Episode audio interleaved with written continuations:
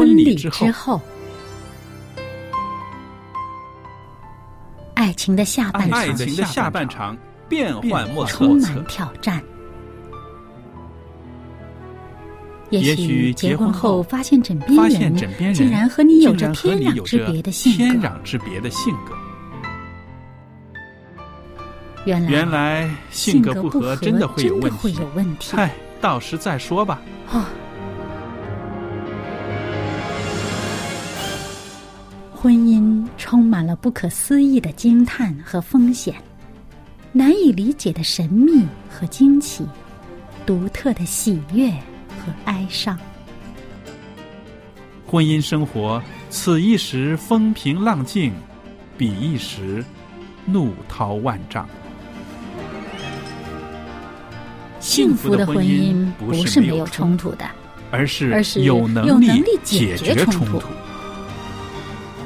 两个人总比一个人好，因为二人人劳碌碌同得美好的果效。夫妻夫妻是一起承承受受生生命命之恩的爱到到永远远，爱到永远。爱到永远。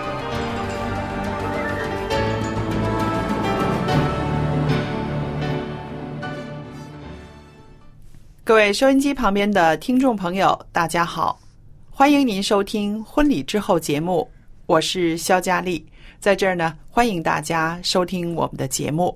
今天呢，在播音室里也有我们的呃好姐妹，一位老搭档小燕姐妹在这儿。小燕您好，您好，大家好。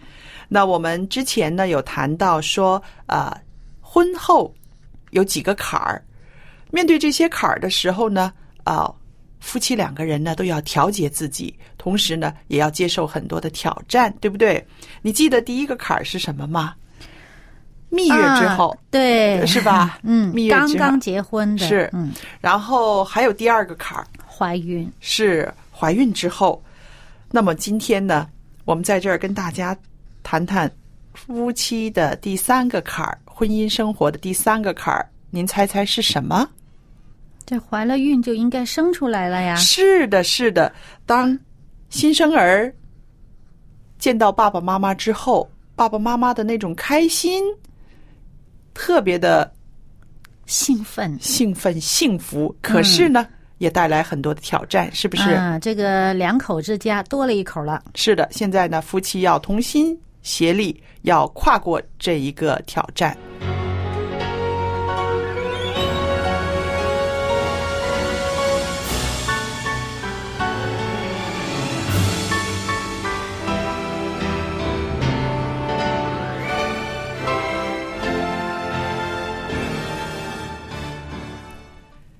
那朋友们，刚刚呢，我们就说到这个婚姻生活中，孩子出生之后，我刚刚说夫妻两个人呢，就感觉到特别的、特别的、特别的什么呢？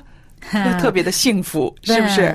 可以说是幸福到了极点。这个新生儿就是他们的爱情结晶，对不对？嗯可是呢，这个同一个时间呢，也带来了另外一个问题，那就是家里了多了一口人儿。嗯，而且这个小婴儿啊，是万千宠爱集于一身的，对不对？嗯，他不会说，可是呢，他会哭，是吧？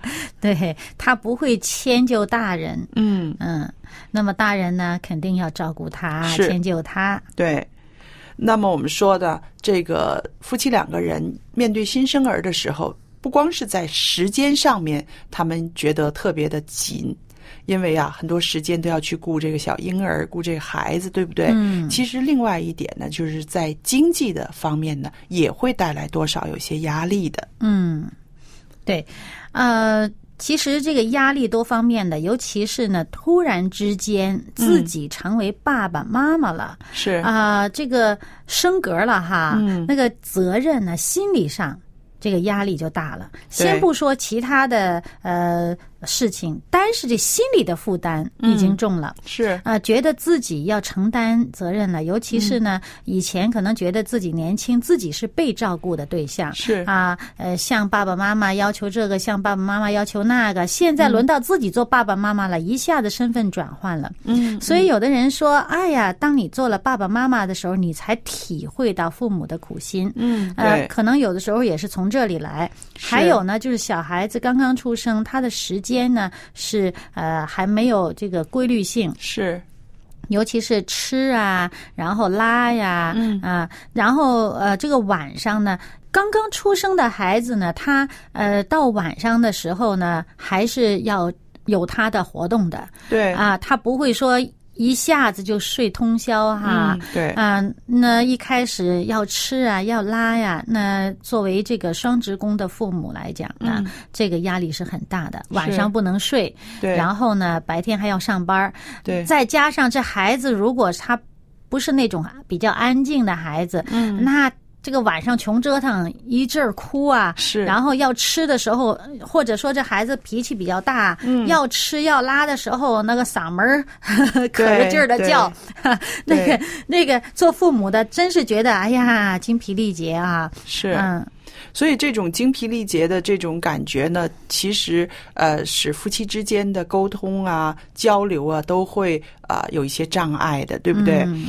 那尤其我是看到有一些呢，呃，新生儿。呃，来到这个家庭里面呢，母亲呢是特别的担心，嗯，她承受的压力比较大，因为在坐月子时间里边呢，她的注意力呢也都在孩子的身上，嗯可是你看现在呢，呃，很少有些妈妈是生几个孩子的，就是一个起两个止了。那么在经验上面呢，的确是有所缺乏的。嗯面对一个新生儿，他不知道怎么跟他互动，或者是在照顾上，他觉得自己好像力不从心，而且也有很多疑虑。这些焦虑呢，就让这位啊刚做母亲的人呢啊特别的担忧、担心。也有一些人是因为一些个啊生理上的一些个变化了，有这个产后忧郁的情绪，是不是？嗯嗯那再在这些呢，都会造成夫妻两个人的这个沟通上的障碍。因为对于男人来说，一个孩子的降临对他来说也是有一些压力。可是，怎么样去体贴妻子，怎么样去了解妻子的内心世界，能够体谅到他的担心、他的担忧，那这个呢？对于男人来说，他也觉得好像是有一种无力感，因为这不是他切身的体验，对不对？嗯所以在这些方面呢，其实呃，两个人在生小孩之前呢，都应该看看书，呃，上上课，多一些交流。啊、看一些别人的经验，然后有一些沟通啊。那比如啊、如果生了孩子之后，我在情绪上有一些啊、不是很快乐啊，或者是怎么样啊，我们应该怎么样应对呀、那这些个提前说说，其实都是好的。嗯啊、有一个心理准备哈，对，嗯、很多的做父亲的啊、可能是占多半儿吧。嗯。做父亲的他没有办法理解妻子产后的这种精神状态，是对，啊那么，而且呢，在我们中国，可能这个大男人的这种呃思想意识呢，呃，嗯，反而觉得好像这个妻子都坐月子了，照顾孩子的事儿就是他的了。嗯啊，那么他往往觉得可能是自己有更多的事情要顾呢，他顾不上这些小事儿、家庭嗯琐碎事情哈。那么妻子呢，其实每一个人的生理状态不同，嗯他有些人他真的是他的这个生理上。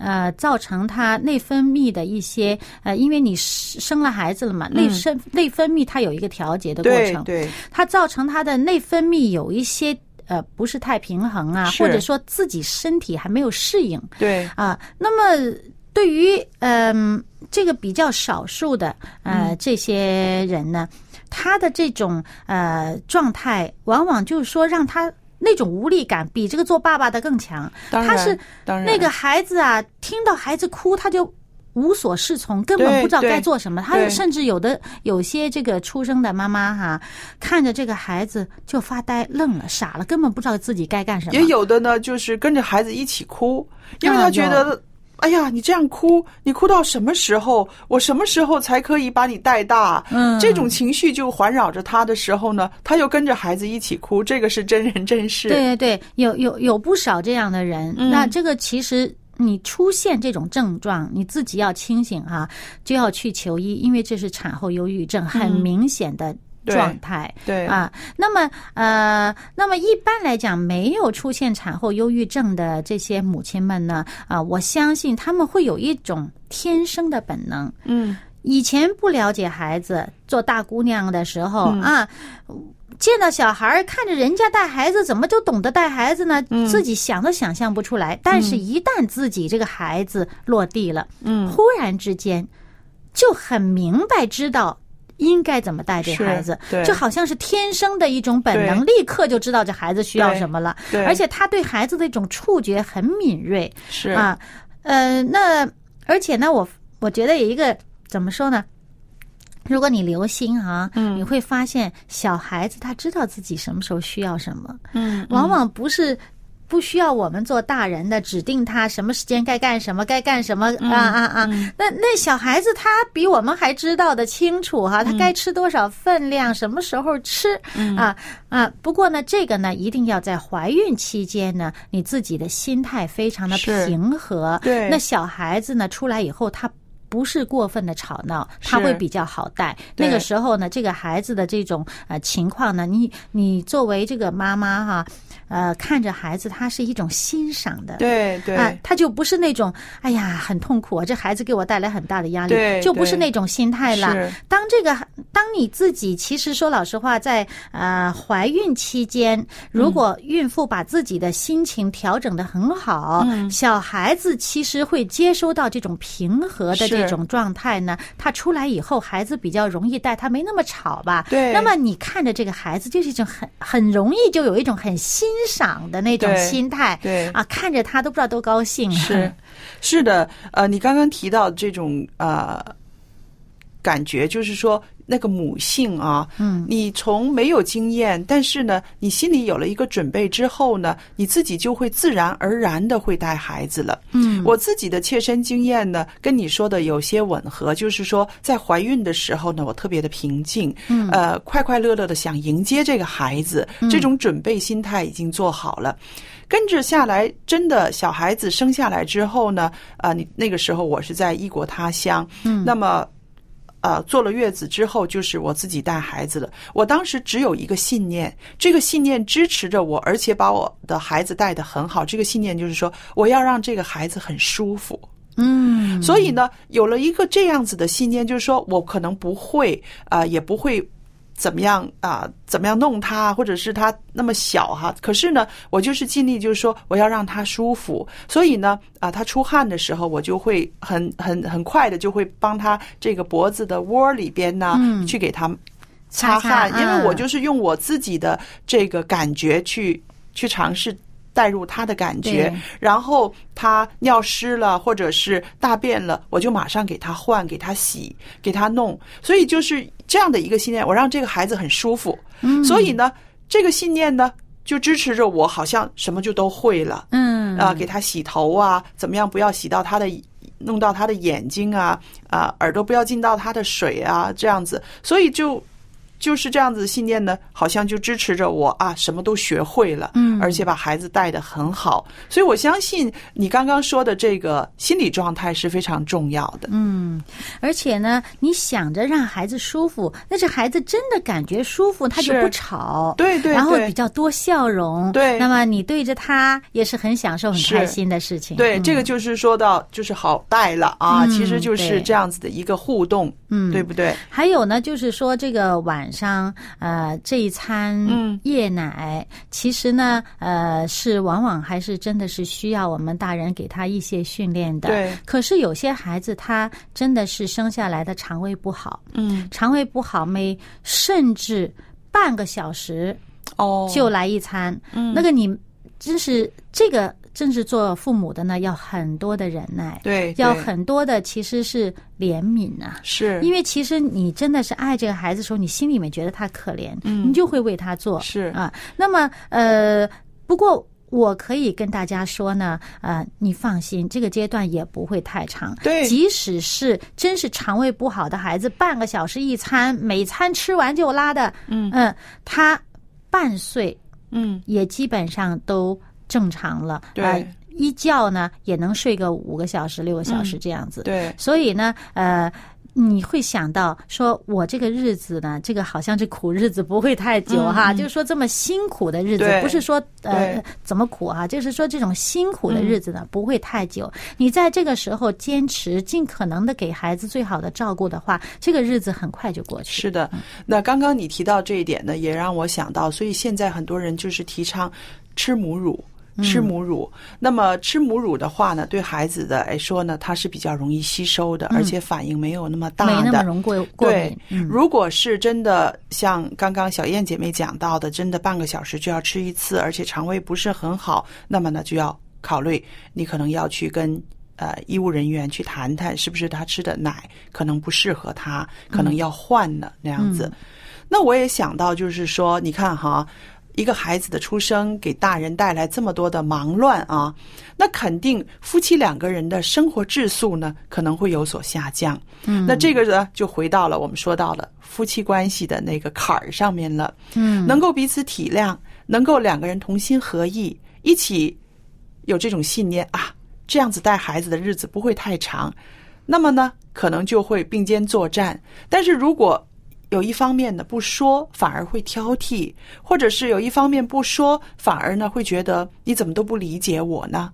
对不对？那这样子呢，就会真的变成一个不容易过的一个呃这些这段日子了，对吧？嗯，就是呃说呢，要想怎么说呢？不要一开始就用指责的态度去说啊，你怎么不理解我，或者怎么样、嗯啊？说的时候有点技巧，有点耐心，嗯对方容易接受呢，大家就容易调和。嗯是啊，那我们看啊，从所谓的二人世界嗯，变成了有一个孩子加入的，成为第三者了。是不是？那那其实这个第三者是他们欢迎的，可是呢，无形之中呢，还是让夫妻的这个生活呢变得紧张了、忙碌了。嗯有的时候紧张忙碌过后呢，又带出另外一种情绪，就是冷漠，甚至茫然，对不对？我也听过有一些朋友说。我后悔生个孩子，我说为什么呢？他说我没有想到，呃，生了孩子之后，我跟呃我老公之间的这个关系好像很疏离、很冷淡了。呃，他以前特别疼我，现在呢，好像对我没有什么感觉了。那我说，那是因为这个孩子的原因吗？那小燕，不知道你身边有没有这样子的朋友呢？啊，我觉得哈，其实有一个客观的问题，就是啊，在带孩子的呃方式方法方面呢，夫妻有不同的认知。嗯啊，那么呃，可能两个人的观念不同，嗯呃，谁都觉得自己的方法是对的，就可能会因为怎么对待这个孩子，呃，出现了一些争吵。嗯出现了矛盾。那么你出现矛盾、出现争吵了，情绪就来了。对，那么有情绪的时候呢，就好像已经变成不是就事论事了，嗯啊、就到了这个人的身上。嗯当你其实真是就事论事啊，我们只是讨论这个带孩子，现在对待孩子这件事不影响夫妻感情，对不对？嗯嗯但是你当你们之间已经不是就事论事的时候呢，它就会造成一个对人的这种感受的变化了。嗯啊，那么这是其中一个。还有呢，就是说，也有可能因为夫妻其中一方啊过多的焦点、注意力都在孩子身上他就对另一半呢，呃，自己本身啊、忽略了，嗯或者说不留意了。那是隔了一段时间，对方习惯了，嗯他已经习惯了你不理他，呃，不不不不过问他，嗯呃，忽略他的这种状态呢，他这惯性持续。等你学的需要的时候，你发现他已经变化很大。是，嗯对，所以我们说呢，这个夫妻两个人呢，真的是怎么说呢？除了心有灵犀之外呢，其实要加上更多的观察。嗯有的时候，像刚刚你说的，如果透过观察，甚至听听语气，嗯仔细的想一想，我们会知道有一点问题出来了。嗯但是如果我们觉得大意了，觉得没有什么，我现在要顾着这个孩子，或者是那个丈夫会觉得呃，没关系，你就去顾孩子，呃，我自己来来来来来维持我的生活，或者是怎么样。嗯那其实这个就是两个人就开始越走越远了。嗯当一开始有这样子的情绪的时候，我们就特别要注意啊、尤其是在刚刚做了父亲、母亲，真的生活会忙乱，经济压力也很大。有的人呢，还特别的是要加班，因为觉得可以能够多赚一点钱，让家里面能够安心。那我想呢，这些可能都是在生活中会带来的挑战，但是呢，我觉得有挑战其实是一个好事。借着这个挑战，你们不是可以更彼此了解吗？借着这个挑战，不是可以更能够啊、用体贴的心去待对方，使这个爱情可以更更更火热吗？嗯，呃，所以我觉得呢，嗯，作为一个核心的家庭啊，它最核心的就是这两个人，这个丈夫和这个妻子，他是最核心的成员。是对，孩子毕竟是呃在你们两个人之外的，嗯所以我们要小心留意，不要把孩子成这个。所有的精力都放在孩子身上，以致忽略了我们这个核心的部分。对嗯对，因为呢，呃，当你把孩子所有精力放在孩子身上的时候，呃呃，其实会影响你们这个核心呃的关系。啊，那么当你这个关系呃影响了，大家也调整调整到适应的时候，如果这孩子呃将来大了，离开你们的视线或者怎么怎么，其实你们两个人已经走得远了是，啊。对，所以呢，其实当你们两个这个核心的这个夫妻两个人嗯。关系紧密的时候，孩子自然照顾得好。对，啊，他在当中自然享受这个成果。是，可是，如果你把所有的精力都集中在孩子身上的时候，影响了你们核心的关系，这个家庭其实不稳固。是我非常同意。所以啊、呃收音机旁边的弟兄姐妹、爸爸妈妈们，做夫妻有的时候要创造条件，减少压力。那如果孩子带给你们很多的紧张感，或者是很劳累，那么如果有条件的话，我们试试呃，请个阿姨帮忙，又或者是请家里面的长辈帮忙。同时呢，特别要提醒大家的呢，就是纵然有了孩子，也要正视夫妻性生活质量的问题。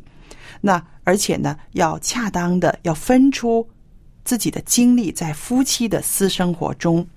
那而且呢，夫妻呢要特别注意，不要把全部的精力放在孩子的身上。就像刚刚小燕说的，毕竟夫妻你们两个人是带着这个家走的，对不对？嗯是核心。所以呢，啊、也特别的在这儿提一句呢，就是避免呢，啊、孩子跟爸爸妈妈同床。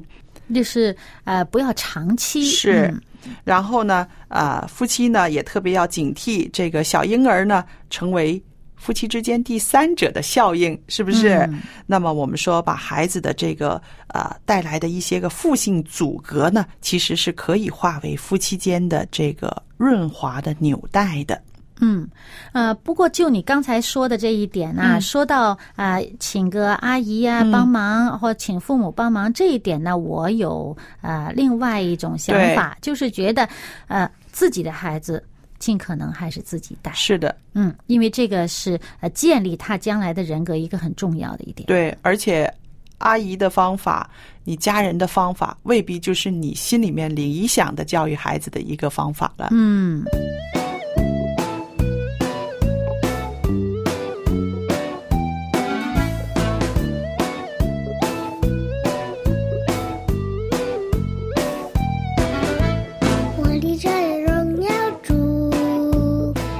花为为什么，